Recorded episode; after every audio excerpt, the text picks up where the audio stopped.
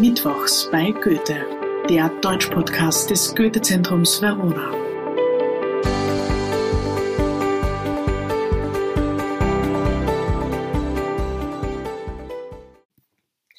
Ja, herzlich willkommen zur ersten Folge Mittwochs bei Goethe. Heute geht es um Goethes Faust, sein großes Drama, das wohl jeder kennt, das jeder im deutschsprachigen Raum auch in der Schule gelesen haben muss. Ähm, und wir sehen uns heute ein bisschen an, warum ist das eigentlich so berühmt geworden, dieses Stück? Was ist eigentlich so irrsinnig wichtig daran? Und da gehen wir zunächst einmal ein bisschen zu Goethes Leben zurück und dann infolgedessen in die Stoffgeschichte hinein. Woher kommt dieser Charakter Faust eigentlich und was fasziniert uns alle noch bis heute so wahnsinnig an ihm. Das wird dann der letzte Punkt sein, den wir uns gemeinsam ansehen werden. Johann Wolfgang von Goethe ist einer der wichtigsten deutschen Autoren aller Zeiten. Er ist nicht nur wichtig für sein Jahrhundert, also im 18. und beginnenden 19. Jahrhundert. Goethe wird geboren im Jahr 1900, 1749 und stirbt im Jahr 1832, er wird also sehr alt, äh, über 80 Jahre alt. Äh, sondern er ist auch wichtig für die deutsche Sprach- und Literaturgeschichte. Warum ist das so? Ähm, wie gesagt, Goethe wird in Frankfurt am Main geboren, 1749, und wird dann mit seinem ersten Werk, Die Leiden des jungen Werthers, über Nacht zum Shootingstar der Künstlerszene. Er provoziert mit diesem Werk seinen ersten handfesten Skandal und auch den ersten handfesten Skandal der deutschsprachigen Literaturgeschichte. Äh, es gibt ja sehr viele Theorien dazu, dass es eigentlich der erste Medienskandal der Literaturgeschichte war, äh, auch weil damals der Buchdruck sich ähm, ganz stark verändert hat. Es wurden nämlich viel mehr Taschenbücher gedruckt und dadurch fand dieses Werk sehr, sehr schnell Verbreitung. Wenn man Taschenbücher druckt, ist das natürlich auch günstiger als mit so einem dicken Einband. Das heißt, es hatten einfach mehr Menschen Zugang zu Literatur. Es hatten mehr Menschen Zugang zu literarischen Werken im Allgemeinen und so kann sich auch Goethes Werk Die Leiden des jungen Werthers sehr, sehr schnell verbreiten. Warum aber war das so ein großer Skandal? Äh, Goethes Protagonist Werther ist unglücklich verliebt und er schüttet dem Leser und der Leserin in der schon damals leicht altmodisch anmutenden literarischen Gattung des Briefromans sein Herz aus. In sehr einfühlsamen, langen Passagen, in denen die Natur stets eine große Rolle spielt, können wir Werthers Liebesleid mitverfolgen. Schließlich sieht er keinen anderen Ausweg, als sich das Leben zu nehmen. Das tut er auch, bekleidet mit einer gelben Weste und einem blauen Sakko. Wir befinden uns im Zeitalter der Empfindsamkeit. Äh, was bedeutet das? Gefühle stehen hier über allem. Die Empfindsamkeit war das Zeitalter des 18. Jahrhunderts, grob gesagt. Äh, welche Epoche können wir davor verorten? Die sogenannte Aufklärung unsere Zeit tendiert immer ein bisschen dazu, dass die Aufklärung so eine Art positive Blackbox für alles ist. Also alles, was schlecht war, war im Mittelalter und alles, was gut war, war dann später in der Aufklärung. So darf man sich diese Zeiten aber nicht vorstellen. Ähm, die Aufklärung war einerseits auch sehr tief religiös geprägt und andererseits hatte sie auch eine gewisse Strenge, auch in den literarischen Formen, sodass die Generation danach, zu der Goethe gehörte, gesagt hat, das kann aber nicht alles sein. Ja? Also Gefühle müssen für uns auch eine Rolle spielen, die gehören auch zu uns. Und deshalb hat sich im 18. Jahrhundert nach der Aufklärung eine Gegenströmung entwickelt, die sogenannte Empfindsamkeit. Wie der Name Empfindsamkeit schon sagt, Empfinden hat etwas mit Fühlen zu tun, geht es hier um die großen Gefühle. Es geht darum, Gefühle stehen über allem und Gefühle sind auch okay. Jeder hat Gefühle und jeder darf diese Gefühle auch haben. Diese Figur des Werther wird zu einem Symbol für junge Liebende äh, in der realen Welt, deren Liebe unerfüllt bleibt und die sich, bekleidet ebenfalls mit gelber Weste und blauem Sakko, das Leben nehmen, die sich also diesen Werther zum Vorbild nehmen, diese Figur aus Goethes Briefroman und sich daraufhin selbst aus unerfüllter Liebe das Leben nehmen. Das wird natürlich sofort verboten, dieses Buch. Das ist gesellschaftlich ein großes Problem, dass junge Männer vorrangig äh, diesen Selbstmord begehen und Goethe bekommt sofort Probleme mit der Zensur. Nichtsdestotrotz aber bekommt er einen tollen neuen Job in Weimar. Dort soll er nämlich Innenminister werden. Man darf sich Weimar aber nicht so ganz so toll vorstellen. Es ist ein toller Job, er ist sehr, sehr jung, er bekommt eine Fixanstellung. Das ist natürlich etwas ganz anderes als ähm, Schriftsteller, Schriftstellerinnen der Zeit, äh, die hier von, ihrem, äh, von ihrer Kunst leben mussten und das ganz oft nicht konnten. Aber Weimar ist nicht unbedingt, wie soll man sagen, der Nabel der Welt. Es ist ein ganz, ganz kleines Fürstentum. Wir kennen das heute eigentlich nur deshalb, weil Goethe und Schiller dort gelebt haben und somit dort die sogenannte Weimarer Klassik, also die klassische, die Epoche der klassischen Literatur begründet haben. Damals aber war das eigentlich ein ganz kleines Fürstentum, ein kleines Städtchen am Ende der Welt, ein Herzogtum, das nichts zu bieten hatte. Aber da gab es die gegenseitige Sympathie zwischen dem Erzherzog Karl August und Johann Wolfgang von Goethe. Goethe lässt es zu, dass sich der Dichter an diesem Ort niederlässt und auch ein offizielles Amt bekleidet. Er sagt also zu, er sagt, okay, ich mache das, ich komme zu dir nach Weimar und mache diesen Job, wenn du mir im Gegenzug ein ordentliches Gehalt bezahlst. Und das funktioniert auch. Erzherzog Karl August und Goethe werden zeitlebens Freunde bleiben.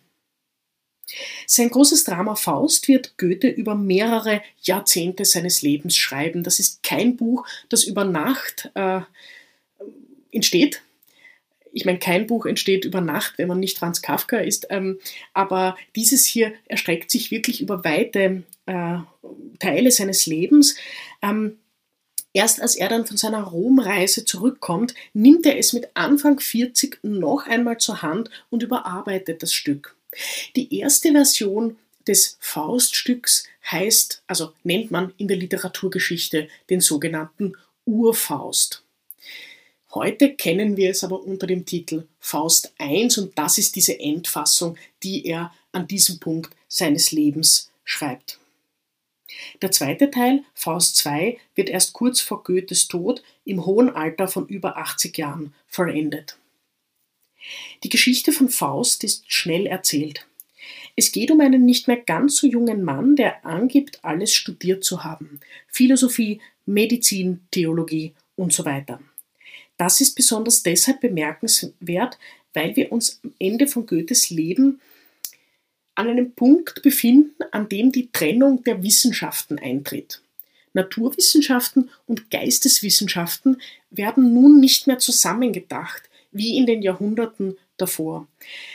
Man muss das immer ganz klar dazu sagen, wenn wir von Medizin im 16. Jahrhundert sprechen, sprechen wir von etwas anderem, als wenn wir von Medizin im 19. Jahrhundert sprechen.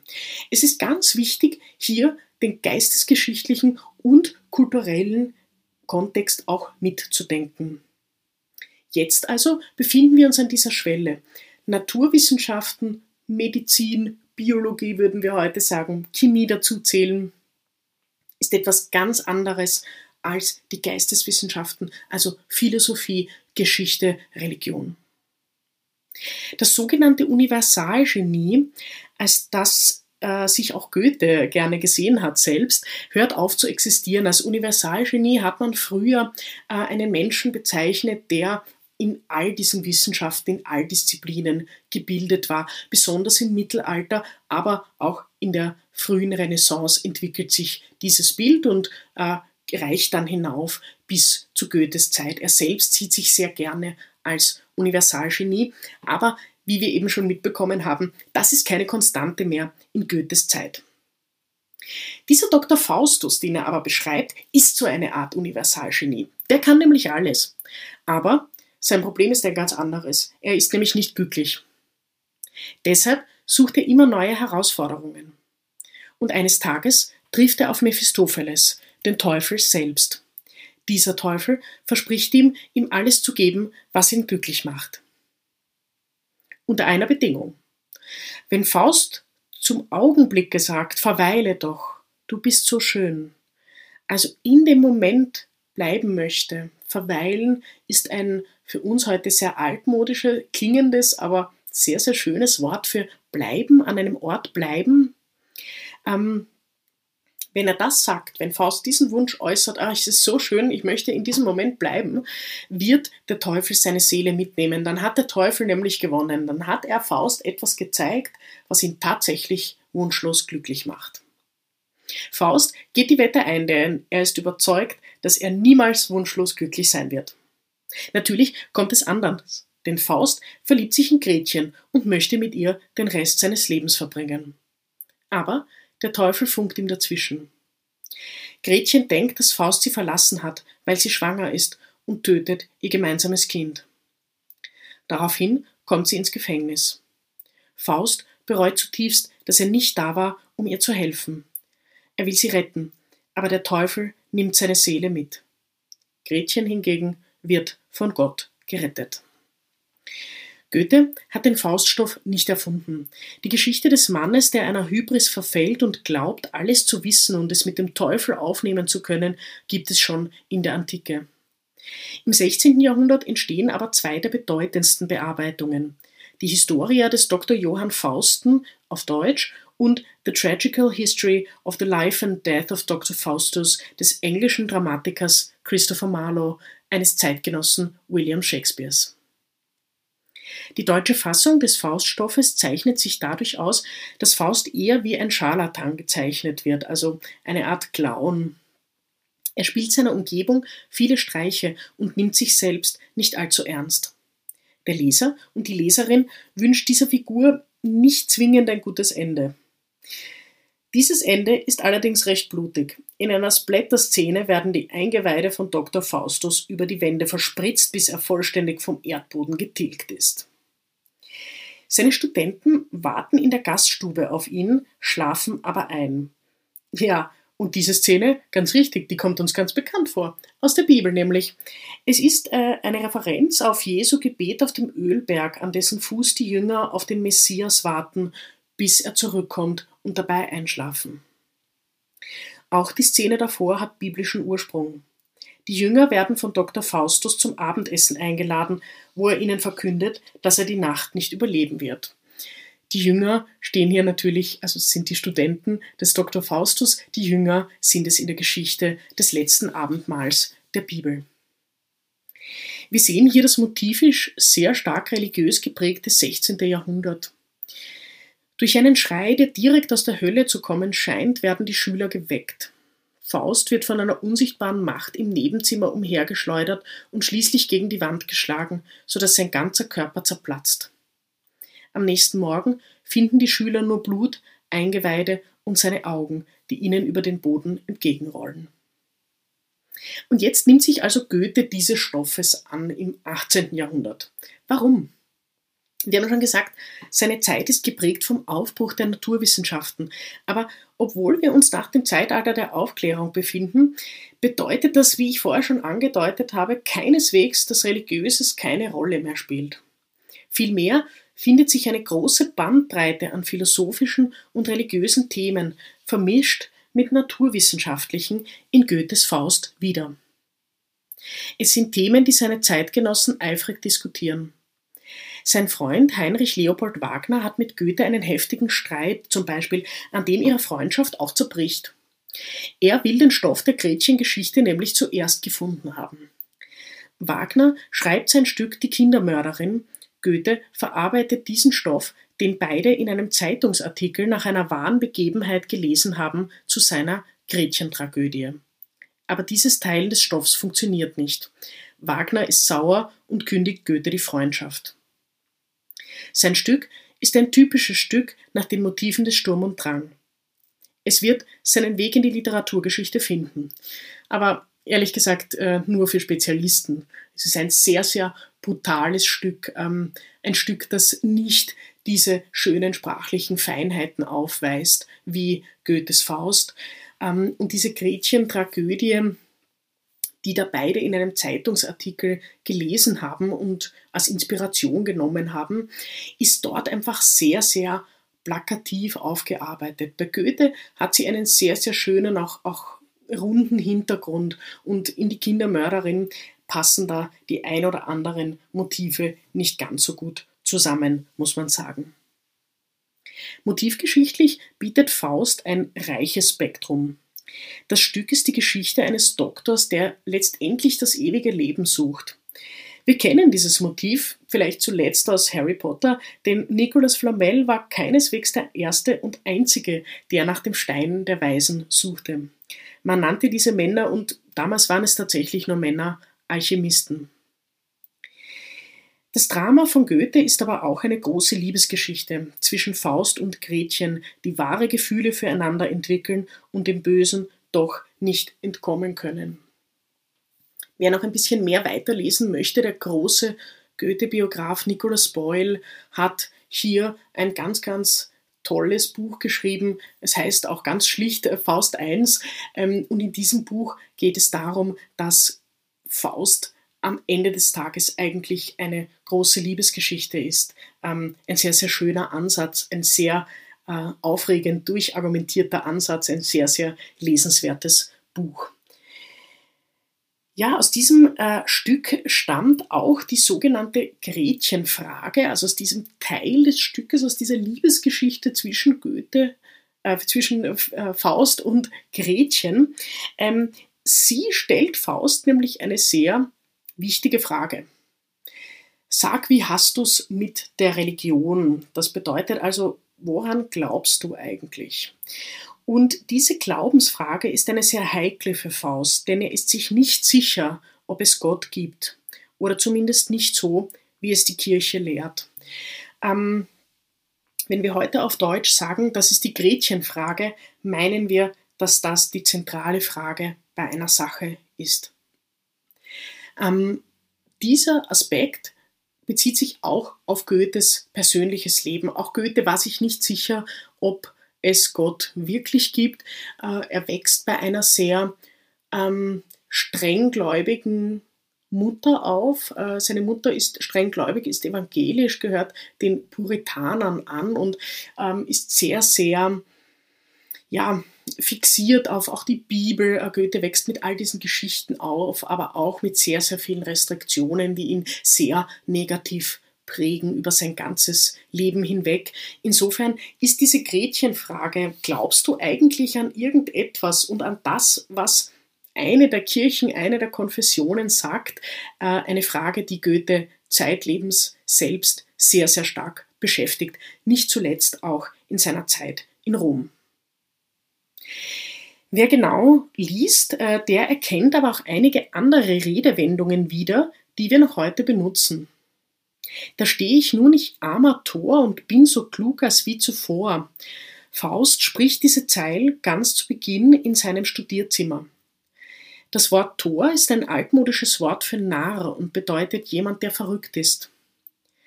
Er hält sich für närrisch verrückt, weil er immer wieder versucht hat, mehr herauszufinden über die Welt und doch so klug ist wie zuvor. Also immer noch an derselben Stelle tritt. Wenn wir das heute sagen, meinen wir, hier stehe ich nun, ich armer Tor, ähm, und sagen damit, ich weiß nicht weiter, ich habe, ich bin auf der Stelle getreten in einem bestimmten Thema oder in einer bestimmten Sache.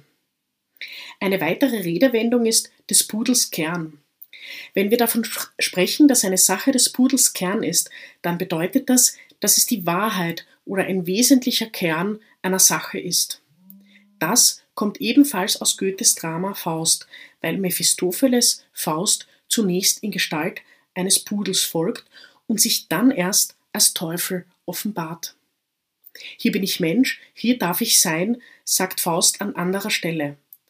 Wer aufmerksam den Werbespruch der Drogeriekette DM liest, erkennt diese Worte wieder. Hier bin ich Mensch, hier kaufe ich ein. Für Goethe ist diese Aussage zentral, denn es bedeutet, dass Faust hier in seiner Menschlichkeit angekommen ist. Bei DM, nun ja, dort kann man Zahnpasta kaufen. Wir sehen also, Viele Zitate aus Goethes wohl berühmtestem Werk begleiten uns noch heute. Aber wie steht es eigentlich mit der Figur des Faust selbst? Was fasziniert uns über die Jahrhunderte hinweg so sehr an ihm? Meine persönliche Antwort darauf ist ganz klar. Faust ist der Prototyp des zweifelnden, suchenden Menschen. Wir können uns heutzutage wenig mit den großen Helden identifizieren, sondern suchen nach Figuren, die so sind wie du und ich. Sind sie fehlerfrei? Nein. Sind sie immer sympathisch? Möglicherweise nicht. Was Goethe uns hier zeigt, ist ein mit sich ringender Mensch. Obwohl der Teufel und Gott ebenso Rollen einnehmen, bleibt die Figur des Faust doch in der Gegenwart verhaftet. Es ist das Drama eines Menschen, der das Glück sucht. Faust wird es finden, in der Liebe. Und das ist die vielleicht wichtigste Lektion für unsere Zeit. Uns bleibt nichts, wenn wir fortgehen, nur die Liebe, die wir gegeben haben. Das war Mittwochs bei Goethe, der Deutsch-Podcast des Goethe-Zentrums Verona. Von und mit Eva Mühlbacher. Ich freue mich auf nächste Woche. Danke fürs Zuhören, gute Nacht und Servus.